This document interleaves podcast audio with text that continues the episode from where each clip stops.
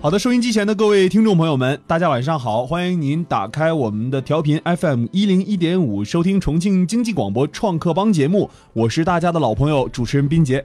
那今天的创客帮节目啊，首先我们还是要跟您聊一聊我们的周四话题——创变三人行。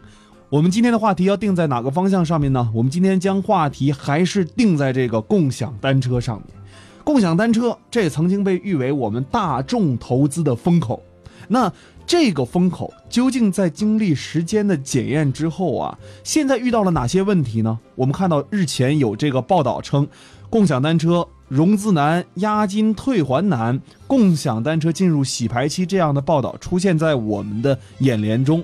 哎，共享单车的日子不好过了。那共享单车这个需求，在这个时间的检验之下，它真的。把这个真相浮出水面了吗？还是说，共享单车还是作为一个很好的一个创业项目和有很好的这个发展空间？我们今天跟大家要聊一聊共享单车它的洗牌期是不是要来了？我们今天为大家邀请到的两位嘉宾，他们是来自华众明泰的 CEO 富强副总，我们经济广播的特约评论员。那么另外一位是我们的混序重庆孵化器的。创始人周鑫周总，那么首先请两位跟大家来打个招呼。大家好，我是付强。大家好，我是周鑫。好的，那既然说到这个共享单车这一块儿，那副总怎么看待这么长一段时间来共享单车市场的一个风口的变化，或者说它整个行业的变化？我觉得这是一个产业发展到一定阶段的一种必然的情况吧。因为当时共享单车大家是迎着风口，觉得这个有利可图，一拥而上。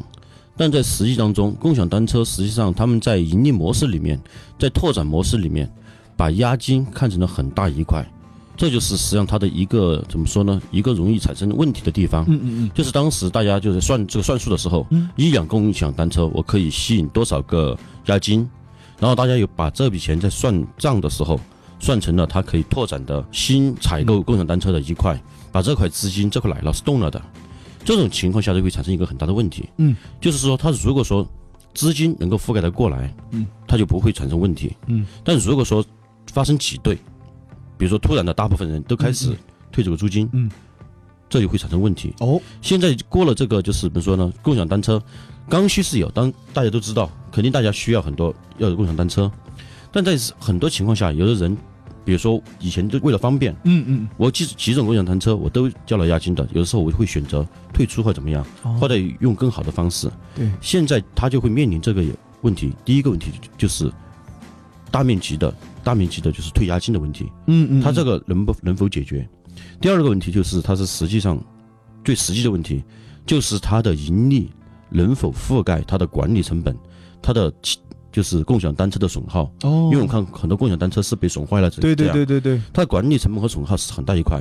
如果说它的收益能够覆盖这一块，前面的问题还可以解决。哦，哎，这个其实挺有意思的两个观点，一个观点是说共享单车其实大家把这个押金这一块看得很重要，其实押金他们把自己的看成了现金流一样的一个东西哈。对，动了不该动的来了。哦。那还有一块就是刚才说的第二个点，就是说，呃，共享单车企业他们在维护成本上面，可能这个收支这一块牌子这块蛋糕你怎么看？呃，今天也是第一次跟那个呃冰姐来交流共享单车的这个话题，啊，那么呢，首先呢，我觉得共享单车本身就是一个伪概念。嗯啊，因为什么呢？因为它不像我们的滴滴也好，Uber 也好，是吧？它是真的有共享的一个部分啊。共享，我觉得它是应该叫租赁单车，不应该叫 共享单车，对吧？它是它是那个厂家租赁嘛，对不对？啊，第二块，刚才副总也谈到了，就是说呢，押金的一个风险啊，这是一个肯定的风险。就我了解的数据，好像是现在说是两家寡头的话，应该是整个押金有到将近四百亿。几百亿的一个一个一个一个量级，那么这一块呢，啊，会有一定的这个一个风险啊。当然呢，还有就是它的盈利模式，因为我觉得它在大量的资本到了这现在这个情况是什么呢？就是，呃，资本在呃布局已经完成了嘛，然后呢，市场的格局也明也比较明确了。嗯。那么呢，新入的这部分的创业者的话，因为资本就不会再再投资了，然后这个加入入门的门槛就会提高。嗯嗯。啊，那么呢，现在除了两大巨头以外，那么其他的可能就该合并的合并，该出局的出局。嗯嗯啊，然后最后就剩下来这两三家来做这样的一个竞争。那么呢，他们还有一个很大的问题，就是它的这个核心的竞争力到底在哪里？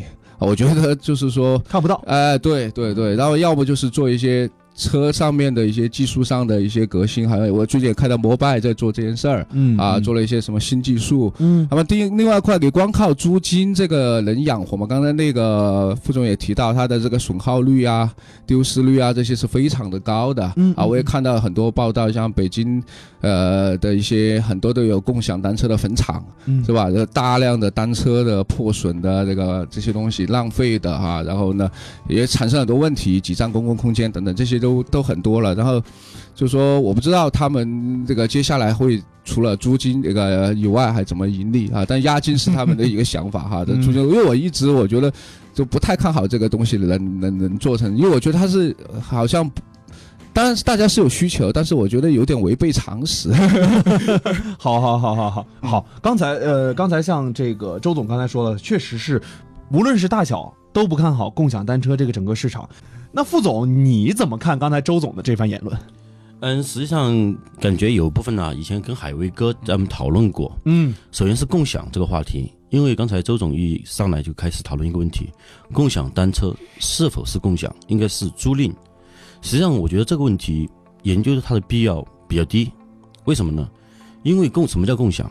就是我们能一起能使用，一起能节约它它的时间，能够大家能分配。嗯虽然大家共享单车都是制造新制造出来的，嗯嗯不是老旧产品的相互利用。比如说，我有一个手机，你可以接续用，或者怎么样，或者是共享篮球、充电宝哎，对，就是废旧产品。嗯我个人觉得也算共享的一种，哦，虽然它是新的理解，嗯，但是我们之间是可以共用的，对不对？嗯，嗯所以共享，而且它的研究的价值也不大。但我们重要的就是放在后面，就是怎么说呢？共享单车它的发展是否有价值？嗯第一，大家虽然看见了坟场，看见了很多破损，嗯但这恰恰反反映了怎么说？大家在使用它，只是没有很好的爱护它而已。嗯因为每个单车它的单价比相对于共享汽车来说比较低，维护的成本、维护的怎么说，就是监管起来比较麻烦。嗯但实际上它是有价值的，就是说至少人们需需要使用。嗯嗯第二点就是共享单车这块，它在现在已经进入了寡头领域。嗯，我们不能诋毁他，用了就是这块来了，就是怎么说呢？嗯，租金这块、押金这块，实际上对于一个正常经营的企业来说，有这么好的现金流、这么好的押金，肯定要用。嗯，不用，它是有问题的。一个企业来说，嗯，这么大量的资金沉淀沉淀在账上，嗯只是说用了以后怎么能弥补和怎么在资金流正常的情况下防止它被破掉。嗯嗯嗯，我们只是这么看，只要它这个市场有价值，它还能维持它的原来运营，它的基础就像我先第一个问题说的一样，只要它的后面的盈利能够覆盖它的折旧损耗、它的管理费用，这个项目还是好项目。嗯，啊，这是副总提出一个不同的观点哈。啊，第二个我想要聊的一个展开的话题是什么呢？就是说，共享单车现在二线企业一直在抱团取暖，就是说一线的这些寡头啊，他们都已经抢占市场，抢占的差不多了。但二线的企业呢，他们现在迎来一个抱团期。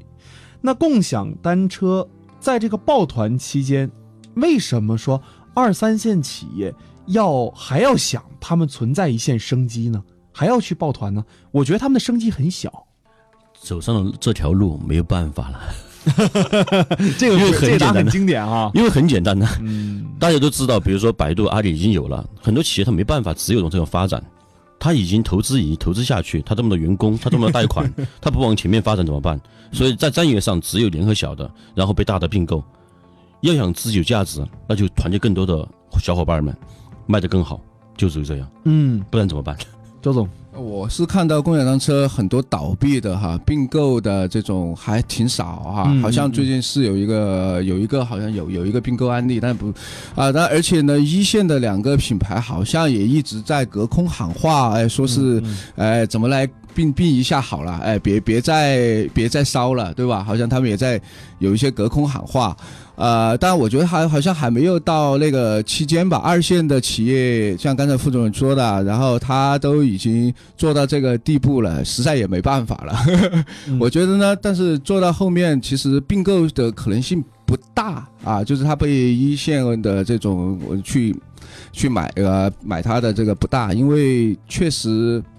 呃，一线它这个一线的品牌自己有自己的一个服务体系和它的这个品牌嘛，它没有必要去并购这种。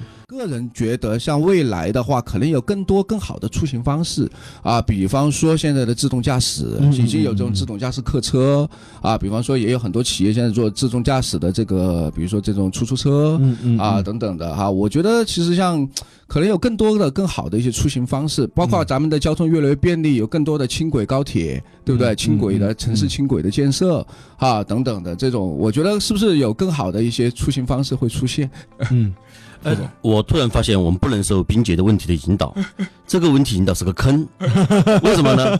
实际上，这个行业共享单车这个行业是在往前发展的。啊，发展的好的是往前发展，然后发展的有价值的，他们是在二线的企业，他们是在合并啊，然后暂时没有找到合并方的，他们暂时性的战略后退。哎，等会儿啊，呃，这块我们留给下半段继续来考虑哈，很有意思。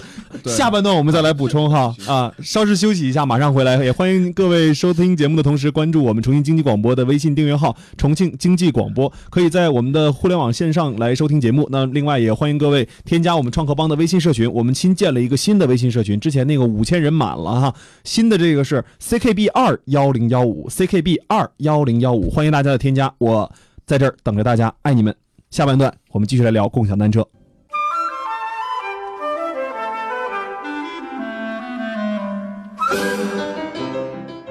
好的，那在下半段我们还是回到我们的这个节目当中，欢迎大家继续锁定我们的调频 FM 一零一点五，收听重庆经济广播创客帮，我是主持人斌杰。共享单车这个局面里面，马太效应适不适用？呃，我们来听副总他对于这个马太效应在共享单车里面市场里面的一个呃情况嘛，他是怎么理解？我觉得马太效应这个方式不只是共享单车，只要是跟与互联网相关的行业都会发生马太效应。因为互联网它作为一个平台来说，它提高了管理的效率，它加快了联系的速度、反馈的速度，它一个模式让我们更快的进行拓展。在共享单车，包括现在很多企业都已经发生这种情况，比如说巨头。比如大家做很多做做，比如说像电子行业或者是做软件的，嗯，就直接开玩笑就在问，我们以后是卖给百度还是卖给阿里？嗯，实际上都会存在这样的情况，因为他们在利用互联网这个工具的前提下，互联网的基因就决定了他们必须承担马太效应。嗯。这个呢，不就刚才我说了嘛？如果共享单车这个业务本身，我肯定是不看好，但并不代表不看好这种公司。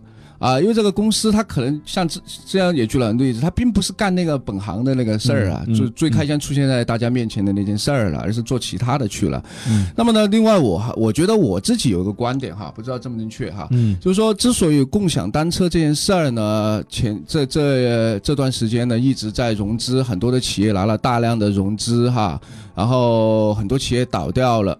我觉得资本方之所以投这件事情，其实更深刻的一个原因是什么呢？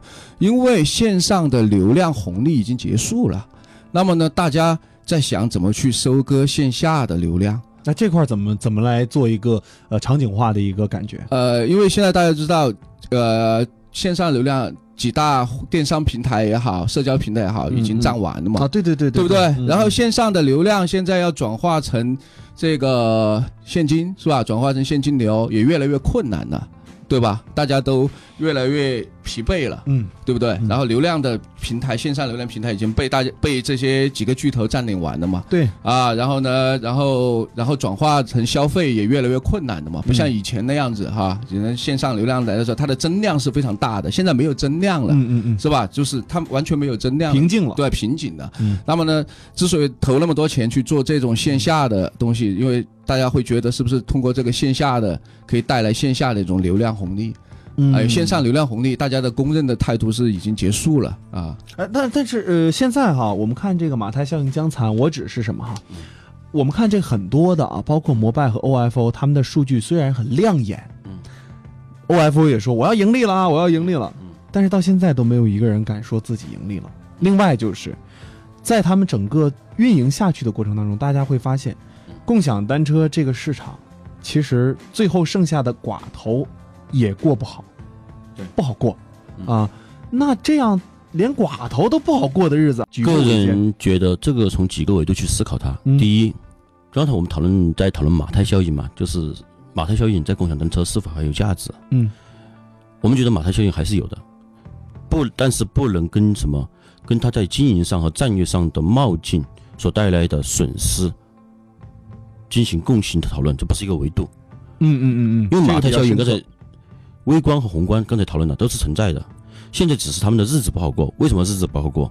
因为前期的盈利模式太过单一，然后它的资金运用太过冒进，而产生了这个结果。那我们现在要讨论它的核心有价值没有？有价值，它就会存活下去。嗯嗯呃，首先我是不看好共享单车这个业务本身的。对我也是哎、啊这个业务本身是不看好的，嗯只是说他把这个用户呃导入之后。呃，他肯定是在做像副总说的新的业务板块的一些开发，嗯比如说你应该也并且也提到了，现在做共享汽车啦，对啊，甚至还可以做其他的，他要做很多种尝试。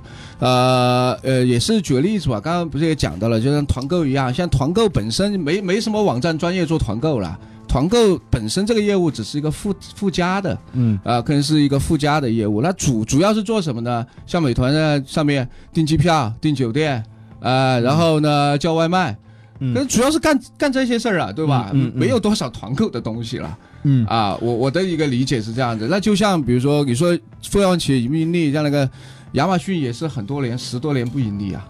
啊，其实他最赚钱的，后来发现是什么呢？是做企业的这个云计算，是吧？嗯嗯嗯哎，做它的科技的研发，哎，做这些东西来、嗯来盈利。对，其实看到共享单车行业，其实在这个局变里面哈，我们看到的是头部企业的叫做呃跨界求生嗯啊，都想生活，都想生存哈。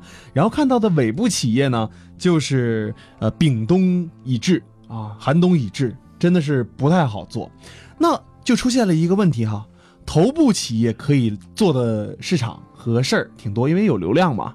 但是尾部企业他没事儿干了呀，现在。于是尾部企业想到了一个办法，那我们就集体二三梯队抱团出海吧，出海。共享单车的尾部企业出海，究竟能不能给他拿到免死牌呢？两位怎么看待这个事儿？出海的事情？嗯，刚才冰杰和周总你们都提了很多相关的案例，嗯还有包括说共享单车出海的事儿啊，发来讨论它的发展性。实际上，很多案例只能证明一点，嗯相关性比较高，但是没有很高的怎么说关联性。嗯因为这些案例并不等于就是共享单车。嗯，我想问两位，你们现在是两点一线或者三点一线的生活吗？基本上是。周总呢？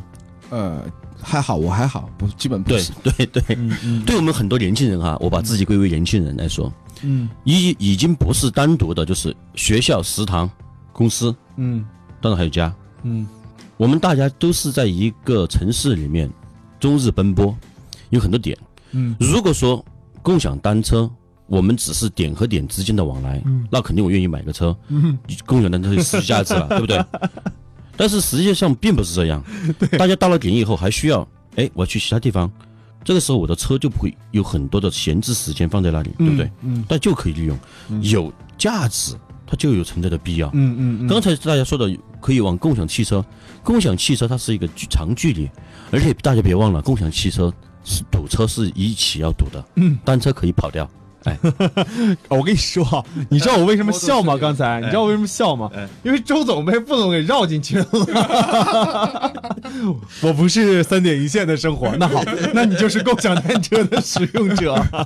但是重庆好像不行哈，对北上广可以啊。是那呃，说到这一块，刚才还是回到那个问题，嗯，抱团出海。二三线的这个共享单车抱团出海的话，能拿到免死牌吗？那二三线还有没有机会了？可以尝试一下，因为国外的城市它的嗯集中度或者怎么样要广一点，要散一点，集中度不如我们这边高。嗯嗯，而且它就怎么做呢？要看每个城市的特点。我觉得共享单车在日本这样的城市可能能活下来，为什么？第一，它的道路狭窄；嗯第二，它的人口密度大，这样的城市是能活下来的。嗯，比如说在加拿大，就算了吧，太远，骑得累。对不对啊，对，周总怎么看抱团出海这个事儿？呃，首先我觉得共享单车啊，可能很多人做这个事情的创业哈，这个进入这个行业的都是觉得这个门槛很低。嗯嗯啊，都能做啊，但实际上我觉得这件事情呢，本身呢，实际上是一个，我我个人看哈，是一个比资本的一个事情啊、嗯。比资本方实力的事情，比战队的事情。嗯。啊、谁的战队站得好，谁的资方更有资金来推动啊，当然运营团队的能力是一回事儿哈，哎。啊，这个呢，就是说，呃，可能都都在在同一层面上的话，我觉得资本方的一个可能资金的一个投放是更重要的。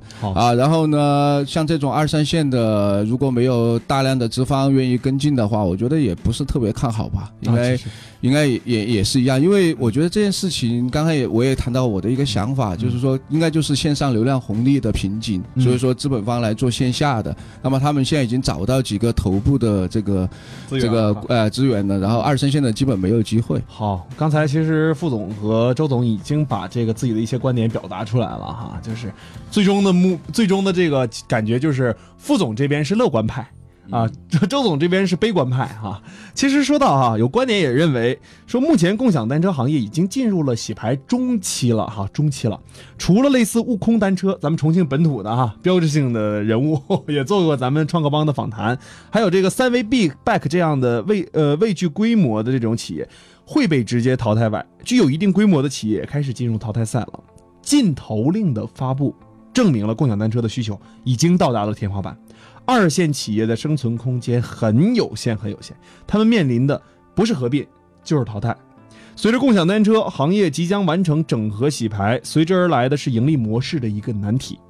由于背景雄厚的资本，两大头部平台开始进行了这种拉锯战，双方不断加大车辆投放密度，同时以补贴形式试图圈走用户，这导致租赁收入迟迟未能覆盖车辆的硬件和运营成本。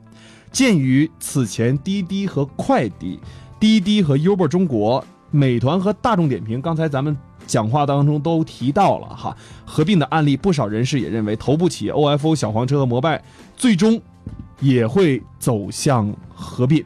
呃，两位最后一个问题：A 合并，B 不合并，请选择。个人感觉会合并，A，因为后面的爸爸受不了了。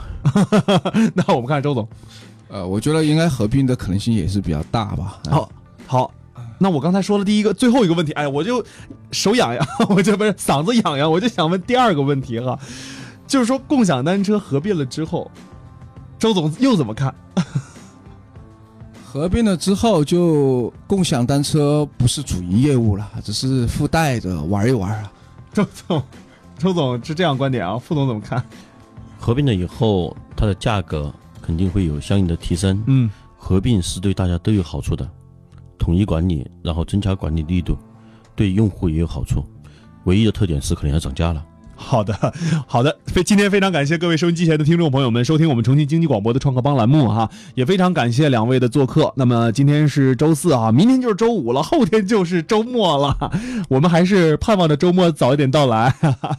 那今天非常感谢大家的收听和锁定，那么明天同一时间我们创客帮不见不散哦，大家一定要锁定调频 FM 一零一点五重庆经济广播，同时你也要关注我们的新的社群微信号码 CKB。二幺零幺五 CKB 二幺零幺五，欢迎大家的支持，我们明天同一时间再会。再见。